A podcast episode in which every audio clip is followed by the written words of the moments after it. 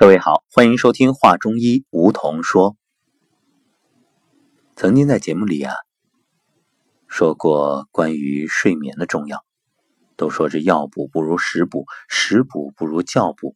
那睡眠真的是至关重要的养生法，因为根据子午流注、十二经络的循行，那么你在晚间的时候，身体它是处于一种休息。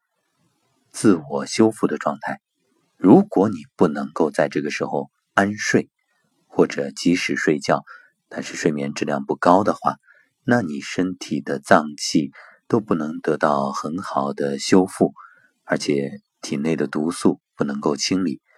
一次两次可能问题不大，但是长此以往对身体伤害极大。所以我在节目当中啊，曾经回答过一位朋友的问题，他说我是。没办法，三班倒就得熬夜，怎么办？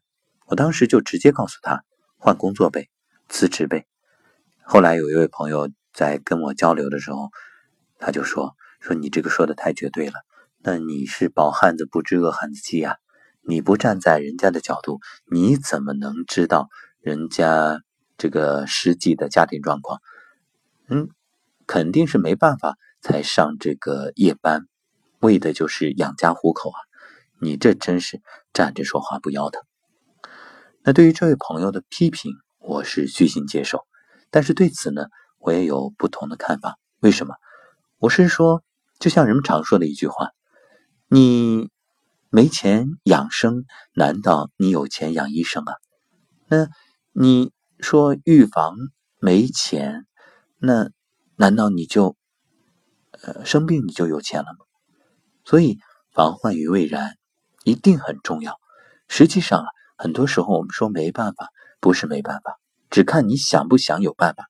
比如前面说的这位不能够换工作的朋友，那你不能换工作。如果今天你真的病倒了，医生说你必须住院，你说你换不换？你住了半个月的院，你回去你工作已经被人顶了。他不是你想不想换，而是你。根本就没有机会再重新去做了，不得不换。嗯，所以有时候我们真的得逼自己一把，就是你不舍，你就不能得；你不放弃，你永远不知道自己还有什么样的能力。嗯，所以好，这个问题我们就说到这儿。呃，当然了，也不能强求，每个人毕竟有自己的生活习惯，或者说生活条件。呃，实际的问题，我只是提出我的观点，嗯，我也没可能去强求大家一定怎么做，提建议，仅供参考。那今天我们要说什么呢？我就说一说，你如果确实要熬夜，或者嗯，确实没睡好，咱们怎么去补救？嗯，这个呢，也不是没有办法。只不过，其实，在做今天这档节目的选题的时候，也有一丝犹豫，是什么呢？生怕大家有恃无恐。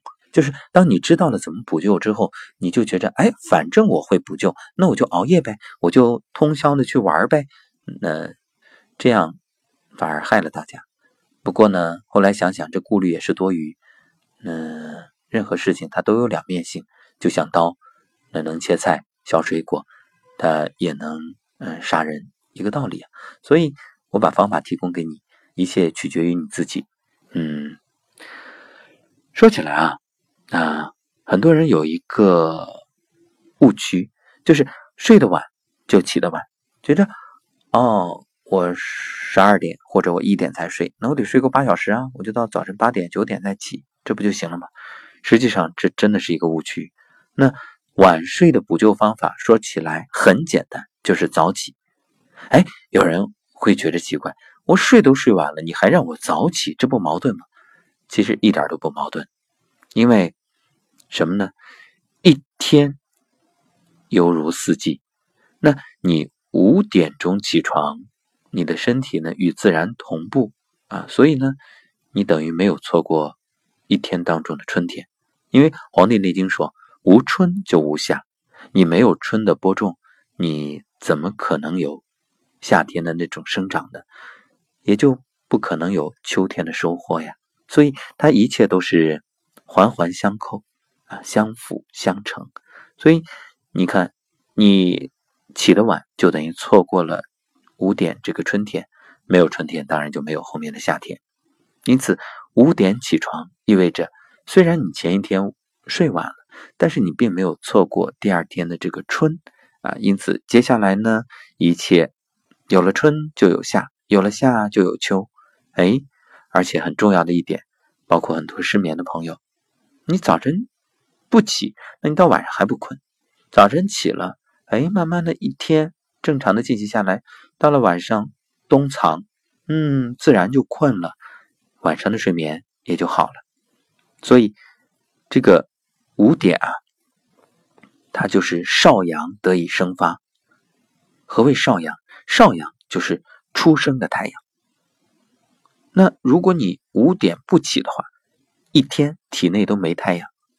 那如果一年都不是早起的状况，说明你一年之内体内都没有太阳。体内没有太阳。缺少阳气，自然身体就日益降低了这个体质。而且五点啊，我们说一天的二十四小时，它对应二十四节气。五点就像惊蛰，惊蛰就意味着冬眠的动物都开始活动了。那在人体来说，就是阳气涌动，所以早起阳气能生发，人也就不困了。那五点不起，躺着不动，肝气不生，阳气也不发。所以你会困啊。不过要提醒的是，五点起的人到了中午要午休，中午的十一点到一点，这是午时。第一个就是养心啊，午时对应的是心啊。然后呢，下午也会精力充沛。所以啊，实际上睡到自然醒，这是一个错误的说法。嗯，那这个呢，只是让你睡过瘾了。但实际上，并不意味着你的身体的能量足。这像吃饭一样，很多人说啊，我想吃自助餐，我就吃到撑。